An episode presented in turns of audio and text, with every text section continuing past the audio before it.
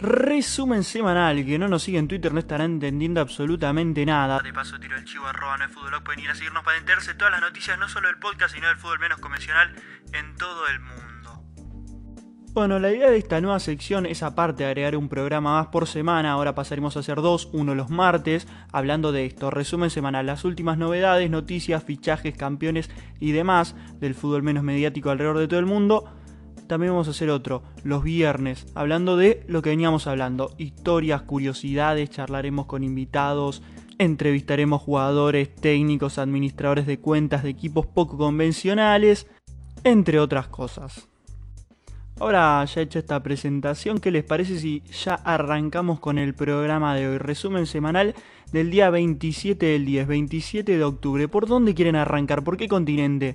Ah, no, esperen, paren todo, porque una cosa que me olvidé de comentarles que es importantísima para esta nueva sección, nos va a hacer la 2, nos va a hacer el aguante Christopher, un amigo, Chris, Cristo, como prefieran decirle, bien acá de invitado para tirar un par de chistes, acotar un par de cosas y bueno, reírnos mientras yo cuento las noticias y que no quede tan serio y tan embolante para ustedes.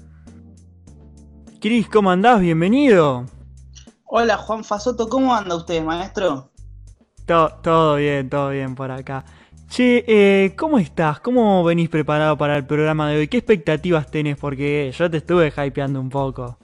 Uf, me, viniste diciendo muchas cosas que me van a encantar, así que estoy ansioso. Bien, bien, bien, me alegro. Che, eh, bueno, ¿por qué continente te, te, gustaría empezar? Te digo, tengo cinco continentes porque, bueno, en la Antártida no se juega al fútbol, así que tenemos África, Asia, Oceanía, América, que unifique las dos Américas porque hay poquita noticia de América y bueno, también tenemos Europa. ¿Por cuál, por cuál te gustaría arrancar? No sé, me pinto un continente africano. Mirá vos, yo pensé que te iba a picar el bicho del continente asiático. Ya tenía de hecho todo preparado acá los machetitos para arrancar por Asia. Pero, pero bueno, te cumple el capricho y vamos por, por África primero. Que es el continente que más info hay y, y más interesante también. Linda. Así que, así que nada, vamos. Primero voy a arrancar por lo más trascendental, por lo más importante, lo más conocido que eh, mucha gente ya lo sabrá, pero bueno, no hace nada mal repasarlo. Es que el Al-Ali de Egipto acaba de pasar a las finales tras ganar por 3 a 1 al Huida Casablanca, 5 a 1 en el global, tremenda goleada hermosa. Eh, y espera eh, para la final el duelo entre el Zamalek y el Raja Casablanca, que eh, por si no lo sabías, el Zamalek es el clásico rival de, mm, de la Lali, así que se podría dar un superclásico egipcio en la final de la Champions africana, sería tremendo, hermoso. Me vuelvo loco.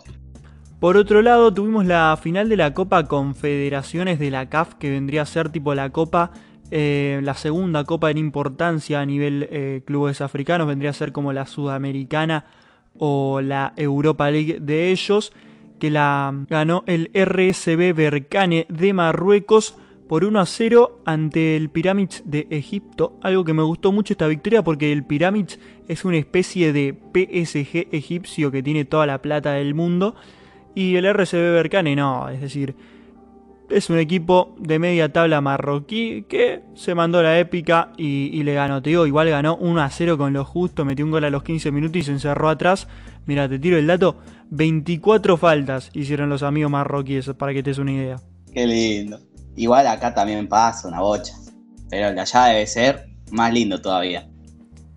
Y siguiendo con la línea de los campeones, eh, en Sudán pasó algo muy peculiar y es que el Al ganó dos títulos de liga en 25 días. Esto debido a que hace algunas semanas se le había acreditado el título del 2018 tras comprobarse que el Al Hilal, que fue el ganador de ese torneo, había falsificado formaciones por un tema de leyes que hay en Sudán, que tiene que tener no sé cuántos jugadores nacidos en Sudán y, toda la bola. Y, nada, lo ganó en escritorio. Y por otro lado, eh, nada, hace un par de días eh, ganó eh, en la última fecha contra el Al Hilal eh, el título del año 2020, que para, para más placer todavía, el Al Hilal es su clásico rival. Así que una locura, ganarle primero en escritorio, después en la cancha, total locura. Está picado. hermoso, hermoso. Eh, el Encana también salió campeón de la Charity Shield de Zambia tras ganar por 2 a 0 en la final al, al Inendi Ambos goles los marcó el congoleño Idris Mbombo y otro que salió campeón es el Indhuabi de la Liga de Mauritania. Ahora noticias un poco más tristes es que la Liga de Namibia es cancelada por segundo año consecutivo y se espera que los clubes creen un torneo paralelo por fuera de la federación. Linda, esa está buena. Si ya te cancelaron dos veces, anda por tu mambo. Sí, totalmente, totalmente. A todo esto la CAF y la FIFA están planeando una especie de sanción contra, bueno, dicho país por las irregularidades y lo más probable es que se lo vete de competiciones oficiales hasta que se regularice todo. Un, tan hundidos. Si, si, te pica el bicho de la, de la duda, ¿por qué dos años consecutivos? Porque bueno, claramente este año por el COVID, el año pasado por la, por la guerra civil que tiene el país, así que bueno, dentro de todo vamos mejorando. Por otra parte, una liga que vuelve es la Premier nigeriana, ya que nada, se confirmó que la misma empezaría a disputarse la segunda semana de noviembre. Así que lindas noticias para los amigos nigerianos. Quienes también están muy contentos son los ganeses. Que, bueno, para que te des una idea, la liga ganesa es una liga que no tiene mucha importancia eh, en África, es una de las peores ligas de hecho, pero que en este mercado está como queriendo crecer. Y eso, y eso se ve reflejado en el mercado de fichajes, donde por ejemplo el Asante Kotoko, que es el equipo más importante del país, fichó a Fabio dos Santos Gama, que te imaginarás por el nombre es un brazuca, que fue internacional sub-17 y sub-20 con Brasil, que es ex Bahía, ex Botafogo, y, viene de jugar hace poquito, de, de quedar libre hace poquito en un equipo de Suecia, que ya te digo, el nombre es impronunciable, viste como son los nombres suecos, pero, pero nada, un, altísimo nivel y, tremendo fichaje. Otro, otro que también vuelve a, jugar al fútbol ganés, digo vuelve porque es un delantero de origen ganés, es Evans Adamoko, que tiene 23 años, jovencito, y que hace tres temporadas que se encontraba jugando en Europa, dos en Bielorrusia y una en Eslovenia. No es wow, pero es eh, un muy buen fichaje eh, para lo que es la liga ganesa. Y para cerrar por último hay algo que es más un rumor que, una certeza, pero que si se llegara a dar eh, es una locura total que revolucionaría por completo el fútbol ganés. Y es que a Samoa Gyan, que probablemente sea el jugador ganés más conocido, más importante en la historia, que bueno, ya lo conocemos todos, de, de amplio paso por Europa, por el Sunderland, eh, más precisamente donde mejor jugó y, que bueno, es recordado por errar ese penal eh, en el último minuto contra Uruguay en el Mundial del 2010. Eh, se dice que a Samoa de último paso por la Superliga China y que se encuentra libre, al principio estuvo muy cerca de la Sante Kotoko, que, es el club del cual él es hincha y del cual salió. Pero no llegaron a, por temas económicos, no llegaron a arreglar. Y hay un nuevo equipo que es el Legon Cities, que es un equipo nuevo que tiene un año de nacimiento, pero que tiene fuertes inversores, digamos, ¿no? Es, para hacer un paralelismo, el PSG ganés. Eh, dice que eh, puede llegar a ese equipo, de hecho el equipo en Lagon Cities eh, publicó hace poco una foto de unos telones que decía incoming, o sea, como que se viene, se viene algo importante. No, bueno, me vuelvo loco. Sí, picado, picado. Eh, ahora cambiando de liga, pasamos a la liga sudafricana donde se jugó el clásico que eh, lo terminó ganando el Sundowns por 3 a 0 ante un Kaiser Chief eh, que poco hizo, ¿no? Perder un clásico más 3 a 0 debe ser horrible. Y, para seguir en la línea del país del sur de África, esta, esta, semana debutó en la Premier League Macmillan, que es un, chico sudafricano que juega en el Leicester y que, nada, marcó un récord y es que por primera vez eh, en la historia de la Premier League cinco sudafricanos juegan eh, la misma edición de, la primera división inglesa. Y con esto ya cerramos África, así que ¿a qué continente te gustaría pasar ahora, Chris? Me gustó, me gustó lo de África, vamos por Asia.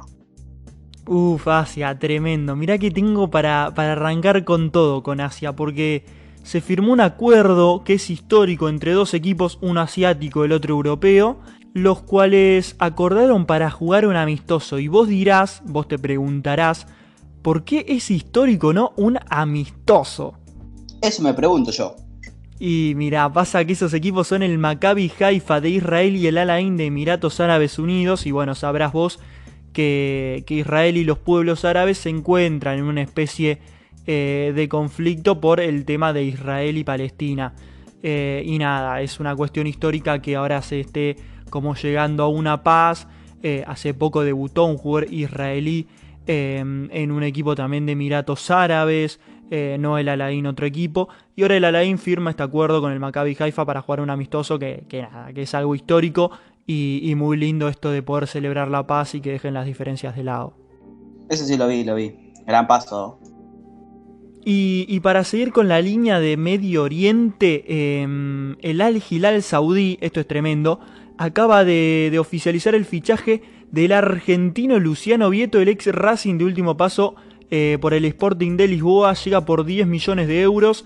Y, una locura porque firmó em, el contrato en una carpa en medio del desierto, tremendo. Hay que levantarse temprano para ver los partidos. Hermoso, hermoso.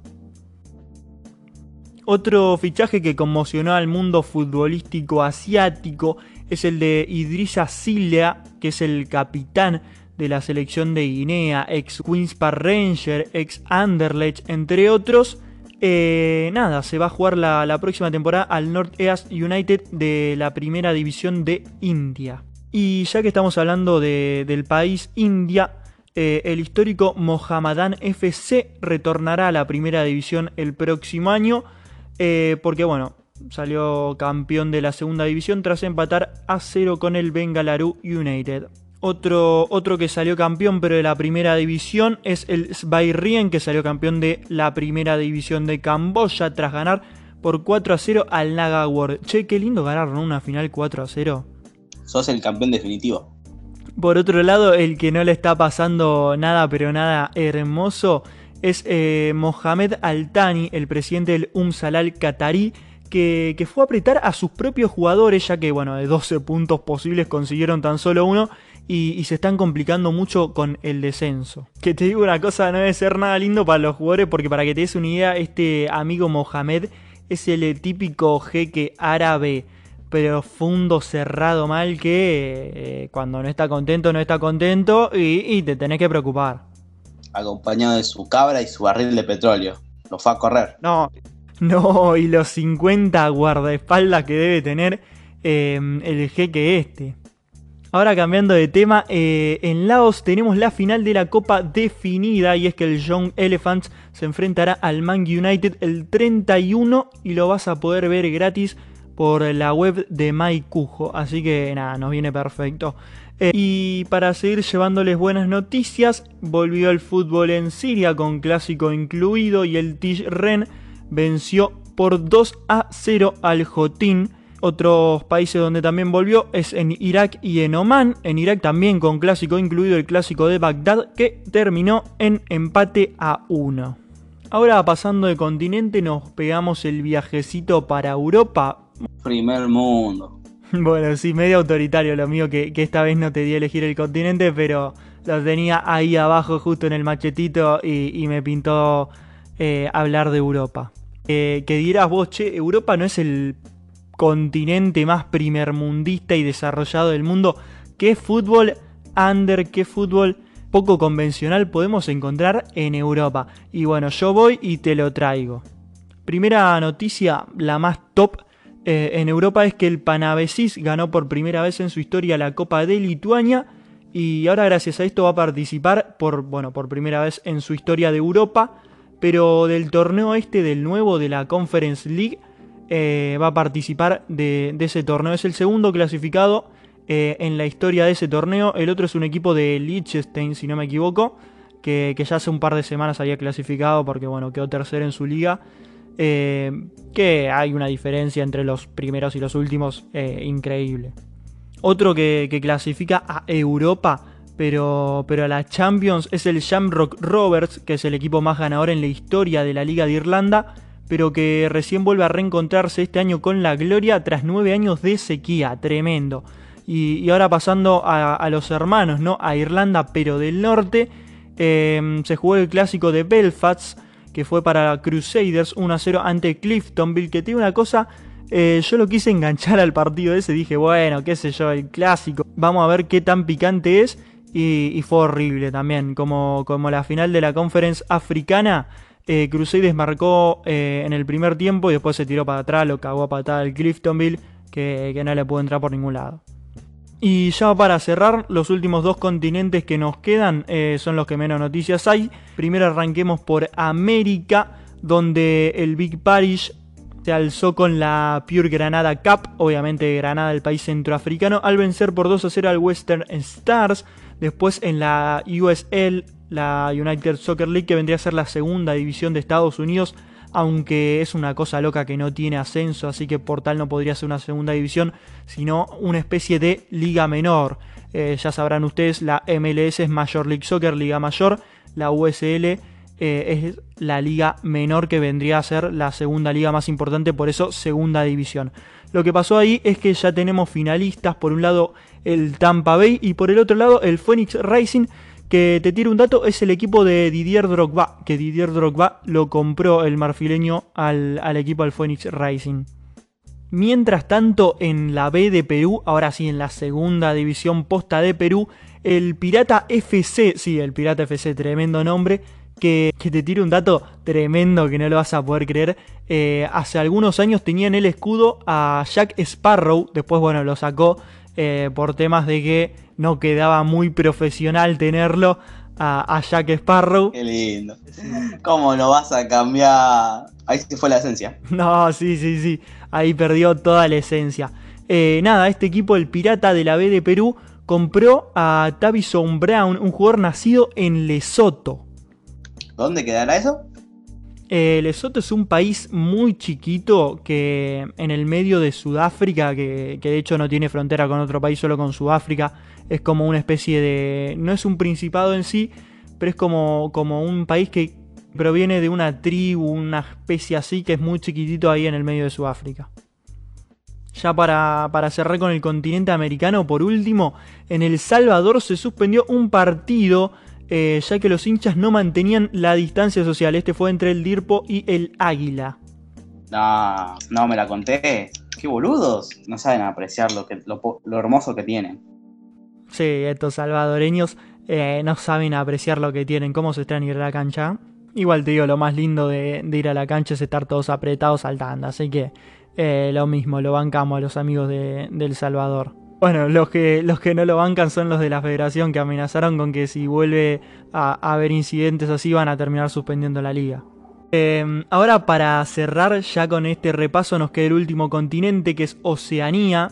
Continente que, que casi ni hay fútbol, continente que para hacer un breve resumen eh, lo único que hay es rugby y playas hermosas a las que uno ve por fotos y dice, sí, yo quiero ir ahí, pero después eh, no termina yendo nunca por los tremendos precios que tienen.